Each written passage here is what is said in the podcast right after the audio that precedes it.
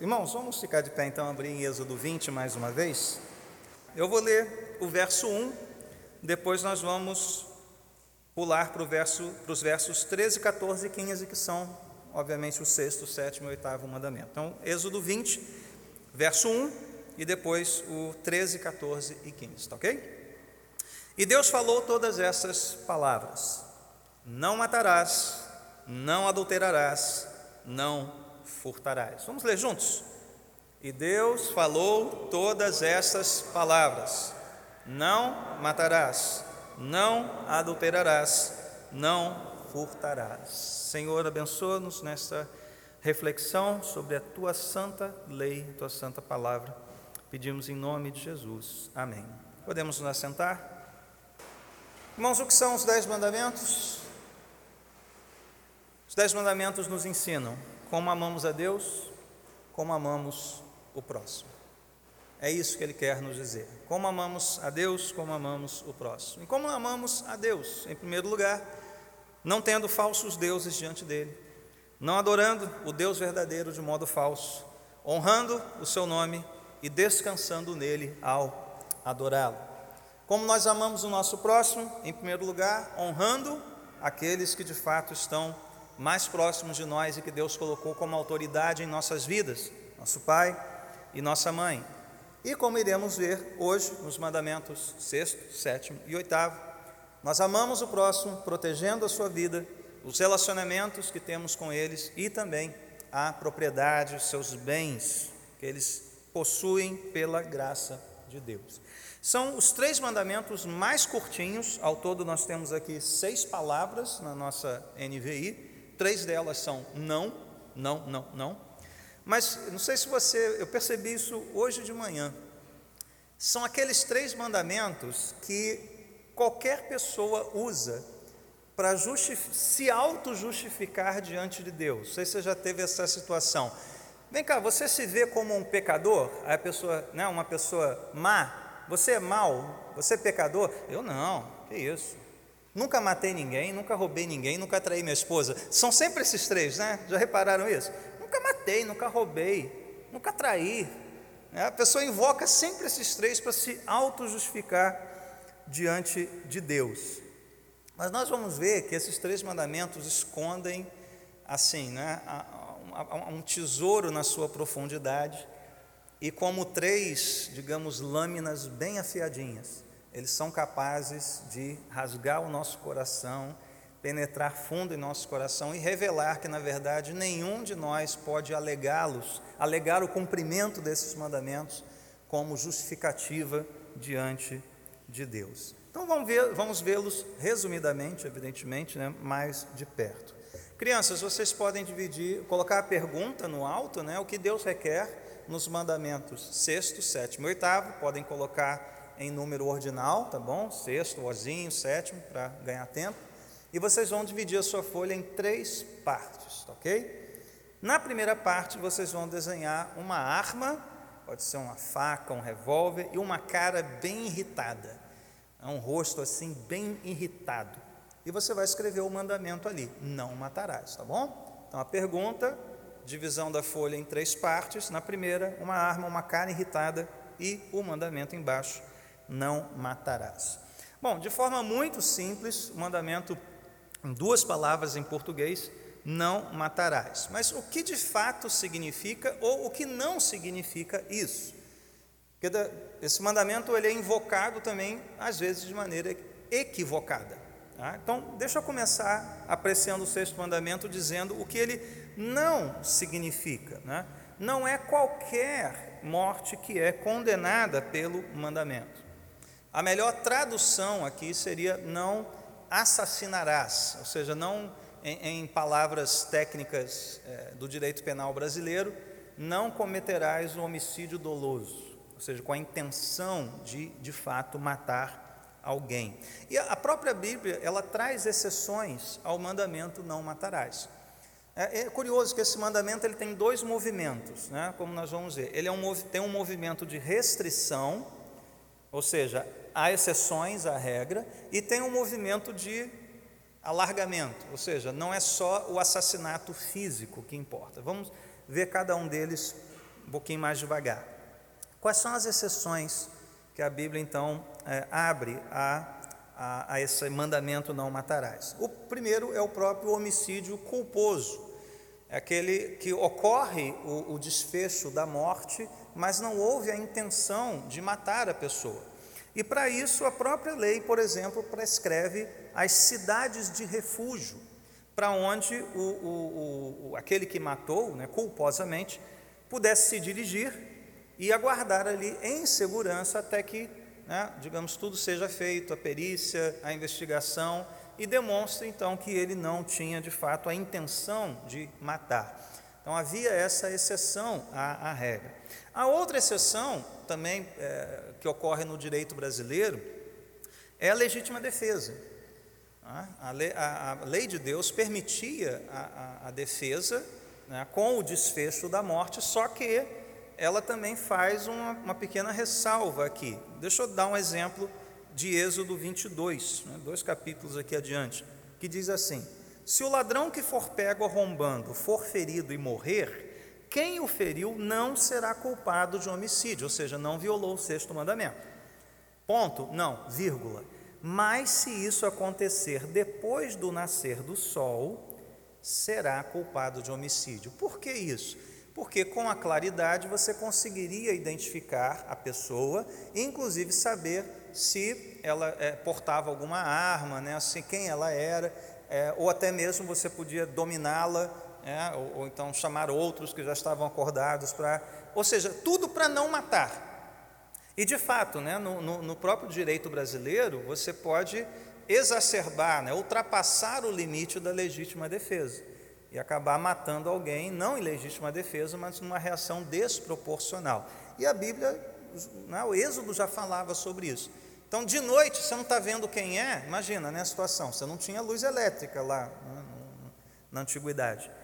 Se esse ladrão, era de fato um ladrão, for ferido e morrer, o, quem o matou não estaria descumprindo o sexto mandamento. Tá? A terceira exceção é a guerra, por razões óbvias, né, gente? Ninguém vai para a guerra com um buquê de flores.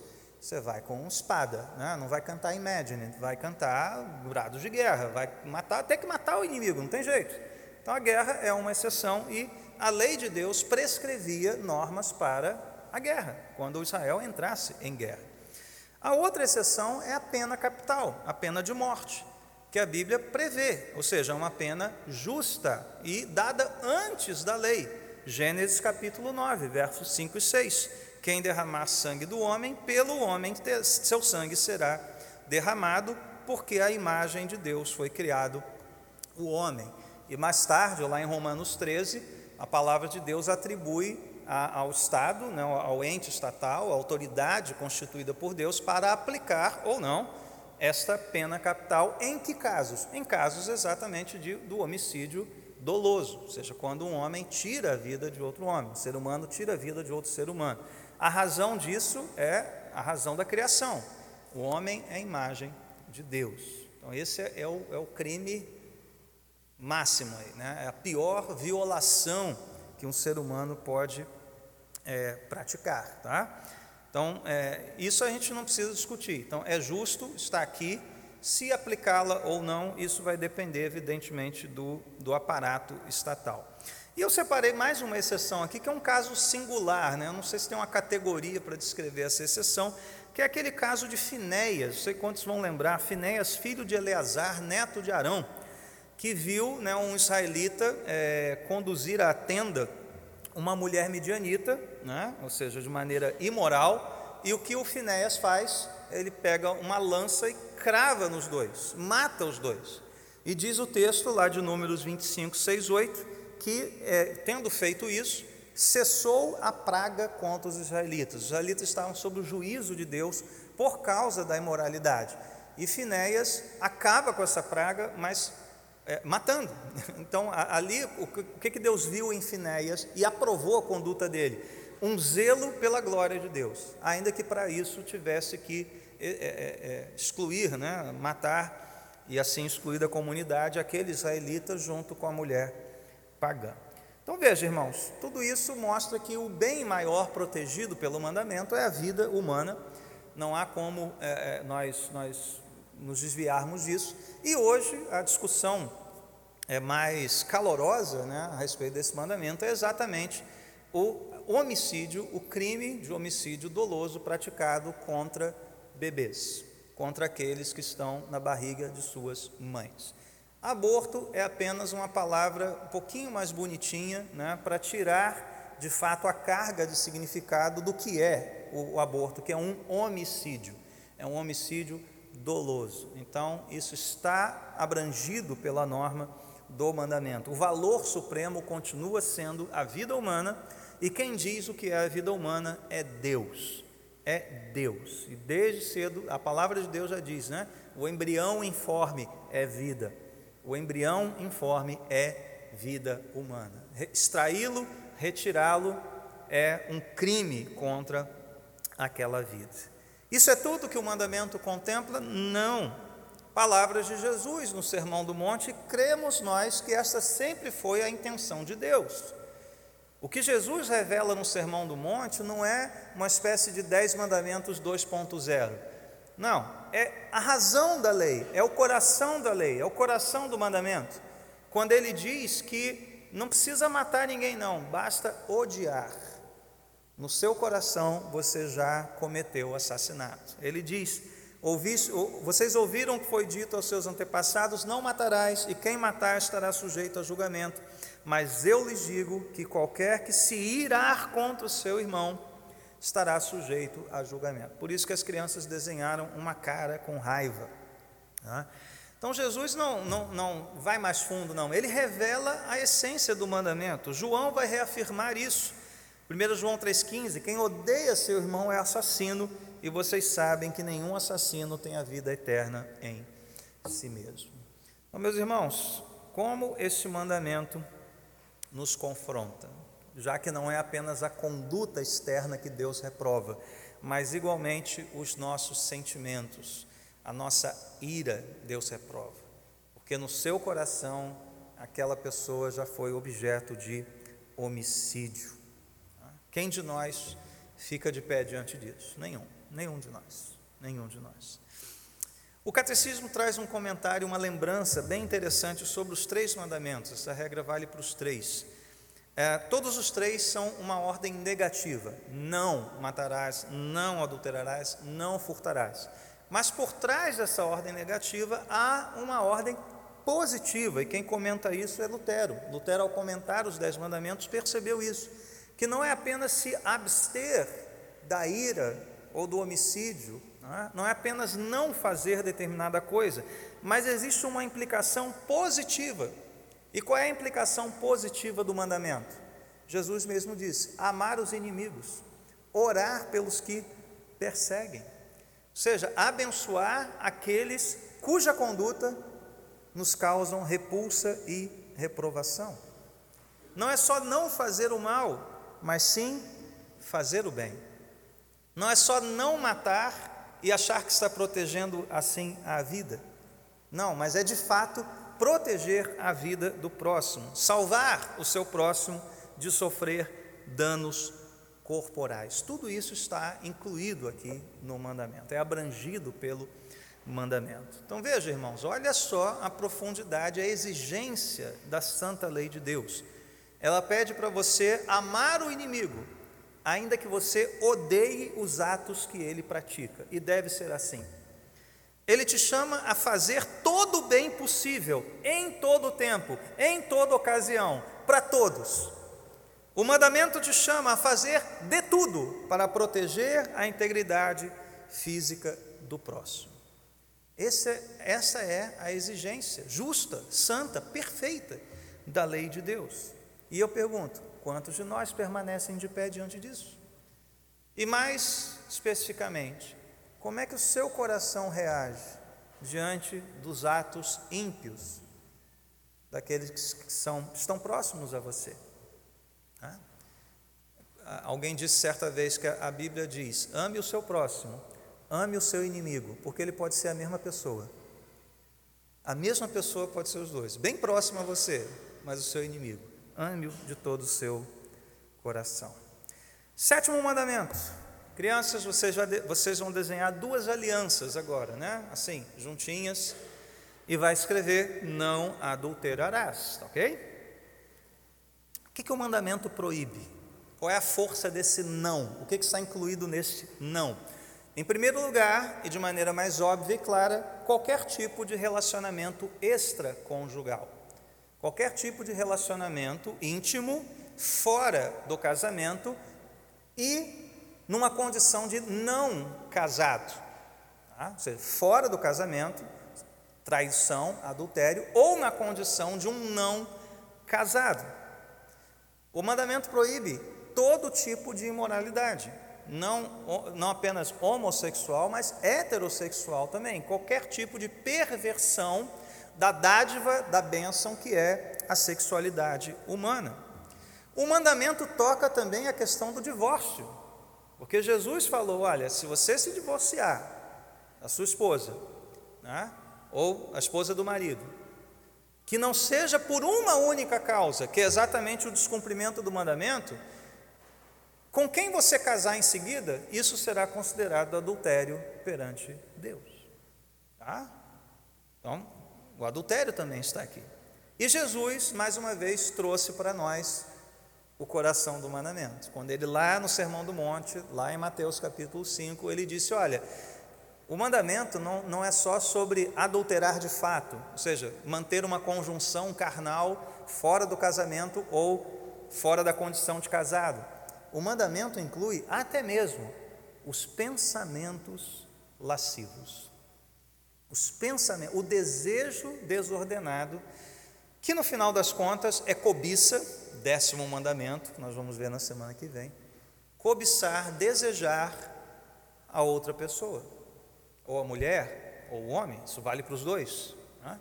Então veja que o mandamento, a raiz do mandamento é bastante profunda.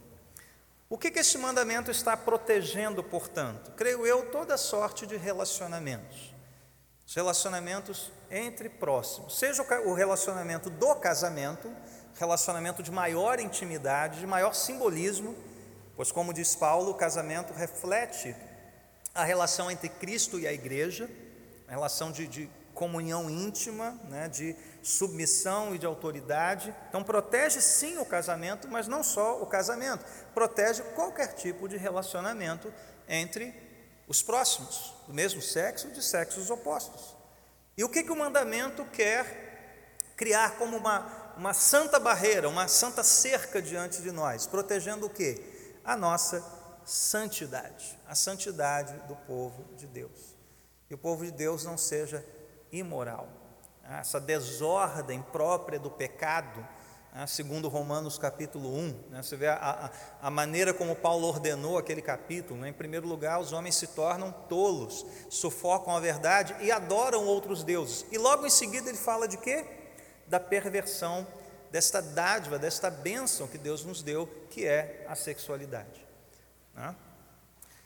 Como, todo, como o, o mandamento anterior, este mandamento também tem uma implicação positiva, não é só não fazer, não trair, não desejar, mas é de fato algo positivo. E o que, que é positivo nesse mandamento? O que você deve fazer à luz desse mandamento? Você deve manter o seu relacionamento fiel ao seu cônjuge, fiel a outros, né? mantendo a santidade do relacionamento íntimo. E aqui uma, uma, uma coisa importante, né? ainda mais na nossa sociedade bastante imoral, esse não é um privilégio do Brasil, tá? É, é a imoralidade, o, o, o, a falta de pudor, né? não é um privilégio do Brasil. Eu ouvi recentemente de um irmão que, por exemplo, quando o verão europeu em países muito frios, né, ele citou especificamente a Áustria. Quando, quando, é, quando começa o verão na Áustria, as pessoas vão ali para os rios, para os gramados e tal, sem roupa nenhuma. E eles tiram na tua frente, eles chegam, você começa a tirar, pá. É, o, o topless lá é algo absolutamente corriqueiro. As pessoas andam assim nos gramados, nos parques. Eu falei, pô, então a gente não está tão mal assim, né? Porque embora no Brasil faça isso o ano inteiro, né, com biquínis mínimos, é, ainda mantém ali né, alguma coisa coberta. Pouca coisa, mas alguma coisa. Lá não, lá eles tiram a roupa toda. Né? Tiram a roupa toda. A imoralidade, irmãos, está. Né, não é ah, a Europa desenvolvida, chique, ó, não sei o que, a Áustria. Está lá, gente. Todo mundo como veio ao mundo, sem pudor nenhum, nenhum, nenhum. Tá? Imoralidade. E qual é o problema é, com, com, com, com, a gente aqui? Né? Qual é o problema da, da da nossa época nisso. Muita gente se apega né, ao seu prazer. Ah, eu tenho meu, meu prazer, meu desejo. Então, então tem que extravasar essas coisas. Só que, na verdade, quando você foge dos limites de Deus para o prazer, você está fazendo a vontade não de Deus, mas a vontade do diabo. E quem deixou isso muito claro de uma maneira muito criativa foi C.S. Lewis. Ah, naquele livrinho Cartas de um Diabo ao Seu Aprendiz, né, que eu recomendo que todos leiam. Uma das cartas é o, o, o diabo mais experiente, né, falando para o menos experiente. E eles estão, falando sobre a questão do prazer, né, como tentar o, o, o, ser humano lá na área do prazer. E olha só o que, que o, o diabo diz, o diabo mais experiente. Ele diz assim: o prazer é invenção dele, se referindo a Deus, é invenção dele, não nossa. Ele concebeu os prazeres. Tudo o que podemos fazer é encorajar os humanos a abordar os prazeres que nosso inimigo criou e usá-los de certas formas e em certos momentos ou em certo grau que ele tenha proibido.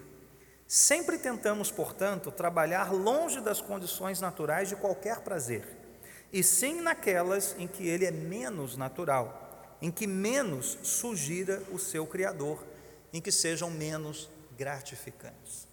O que, que Lewis, de maneira criativa, estava dizendo? O prazer, gente, é a invenção de Deus. Deus nos deu a, a, a, essa dádiva de sentirmos prazer, inclusive o prazer sexual. Né? E perceba, se esse é o prazer que marido e mulher desfrutam na intimidade do casamento, quão maior será o prazer quando a noiva de Cristo se unir a Cristo? Olha só aqui que imagem bonita, né? Deus nos deu, no relacionamento íntimo entre marido e esposa, um vislumbre do que será o prazer de estarmos na presença dele na eternidade. E você, marido, você, esposa, pode saber o que é isso. Né? Um pouquinho do que seja isso, então, já experimentar isso.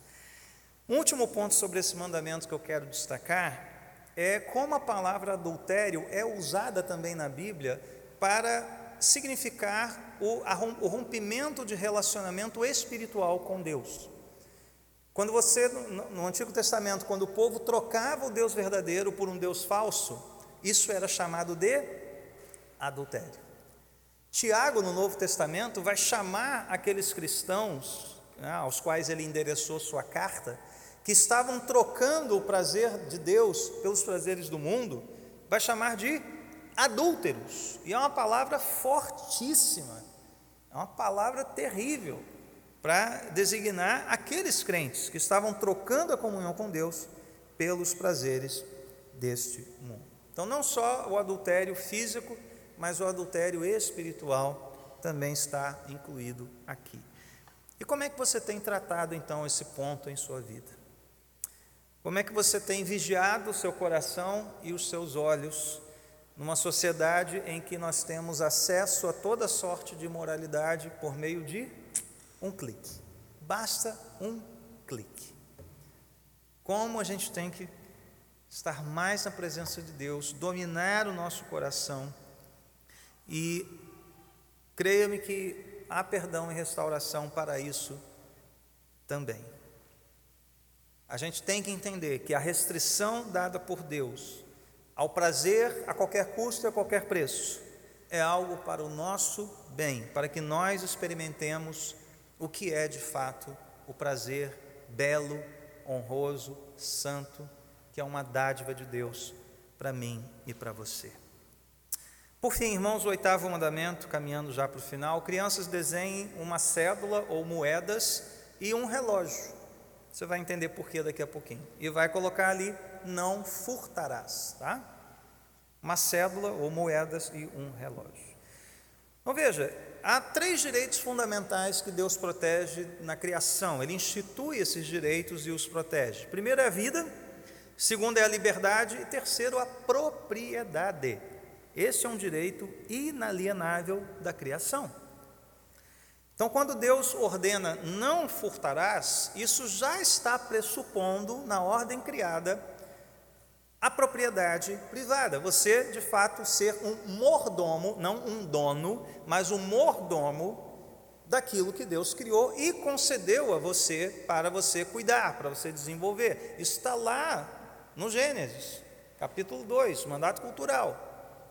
Nós cuidarmos da criação, zelarmos por ela e, de certa forma, termos então a propriedade temporária daquela, aquele pedaço da criação, vamos dizer assim. Né? Então, o oitavo mandamento já implica isso.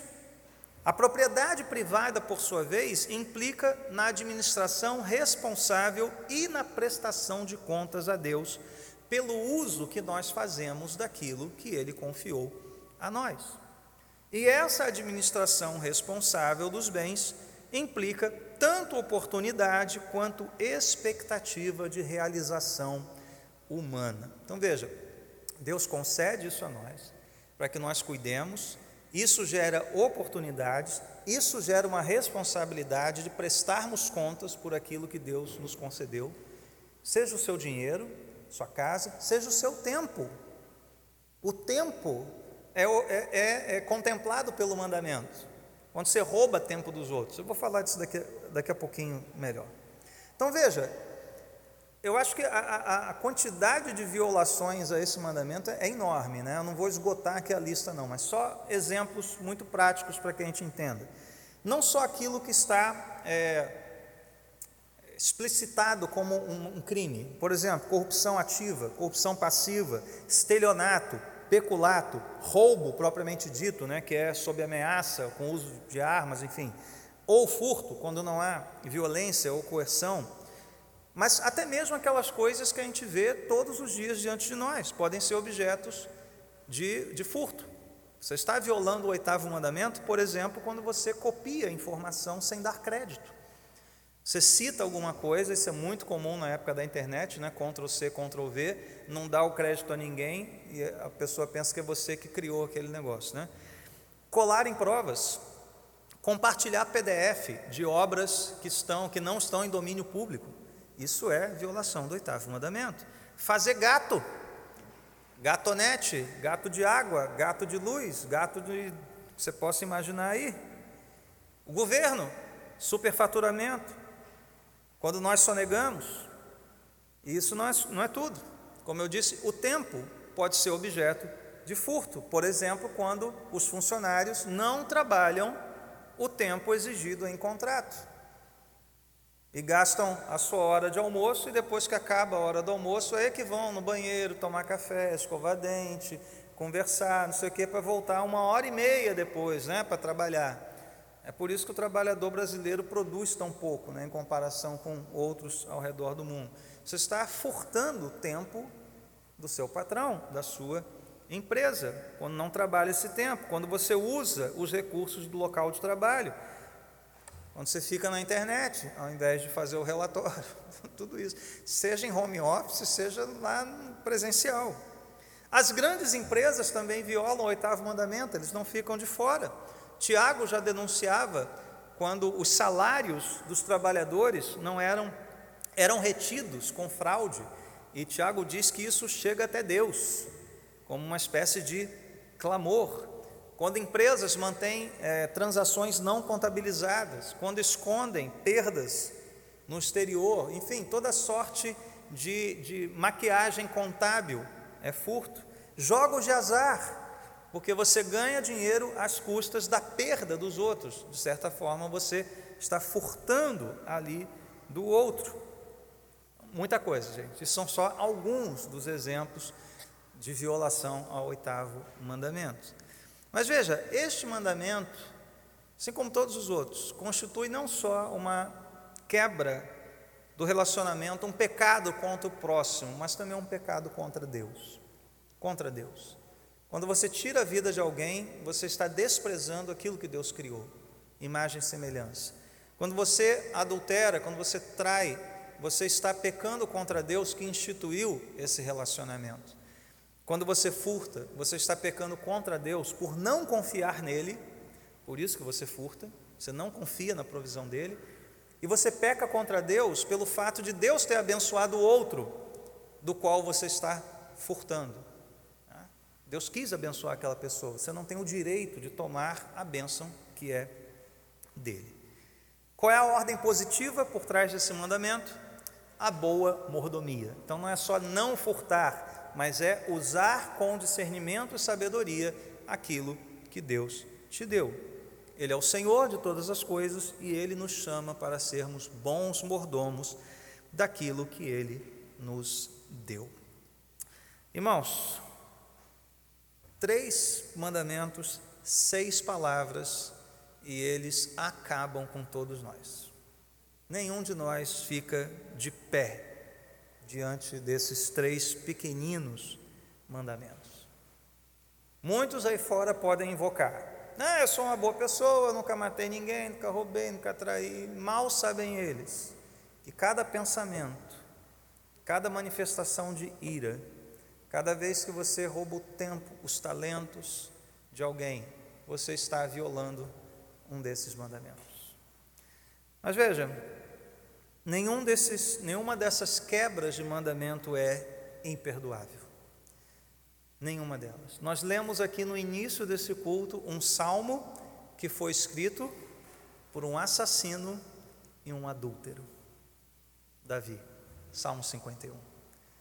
Aquele foi um salmo escrito por um assassino e um adúltero pelo menos dois mandamentos aqui foram quebrados de maneira clara, escancarada, vil, dolosa. Ele quis fazer e o fez com requintes de crueldade.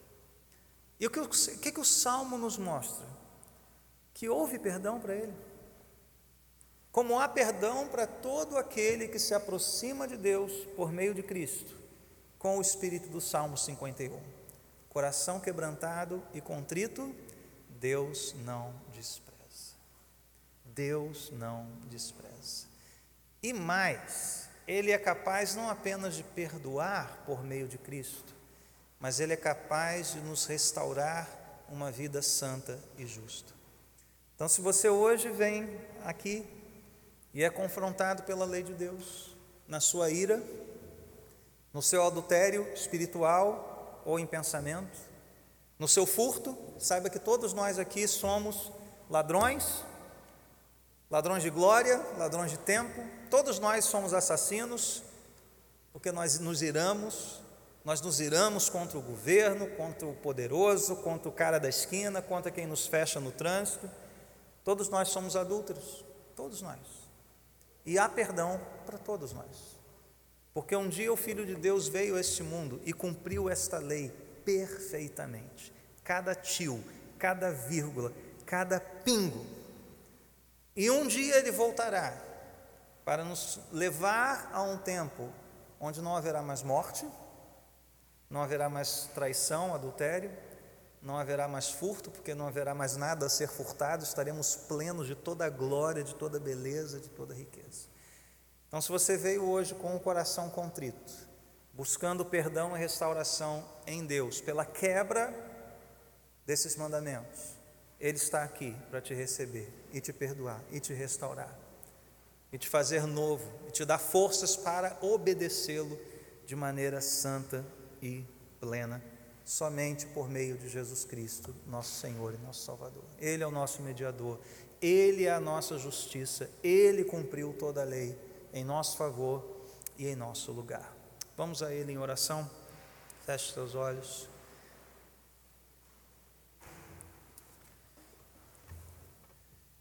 Senhor Deus, de fato, a tua palavra é como espada que nos fere, que discerne, ó Deus, aquilo que está diante de nós, em nosso interior mais oculto, mais profundo. A tua palavra é como essa espada nas mãos daquele que sabe manejá-la com destreza. Pois ela não vem para nos matar, ela não vem para nos manter no chão, ela vem para nos curar, mediante a revelação do nosso pecado, mas também este impulso divino para nos voltarmos para Ti com o coração quebrantado clamando por perdão, clamando por misericórdia. Tem misericórdia de mim, um pecador. Purifica-me e serei puro. Ó Deus, que o Senhor opere aqui hoje o teu perdão. Para aquele que se ira, para aquele que trai, para aquele que furta, pois nenhum de nós pode se dizer perfeito diante da tua santa lei.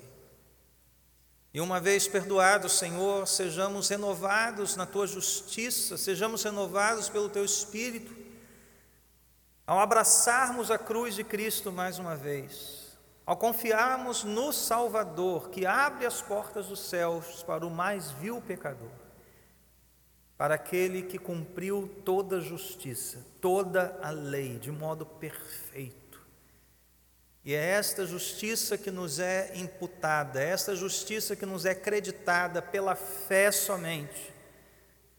E nesta manhã fé seja despertada em nossos corações, Senhor, para que creiamos não na nossa força, não, Senhor, na nossa nobreza, não nas nossas intenções, pois nenhum de nós é capaz de cumprir a tua lei, mas a fé que se dirige a Cristo somente. A Cristo somente. Ele morreu por nós, ele perdoou os nossos pecados, ele ressuscitou para nos abrir os portais da eternidade, quando não haverá mais assassinatos, furtos ou adultérios. É nessa confiança que oramos, nesta promessa nós cremos e entregamos a Ti o nosso coração. Em nome de Jesus. Amém.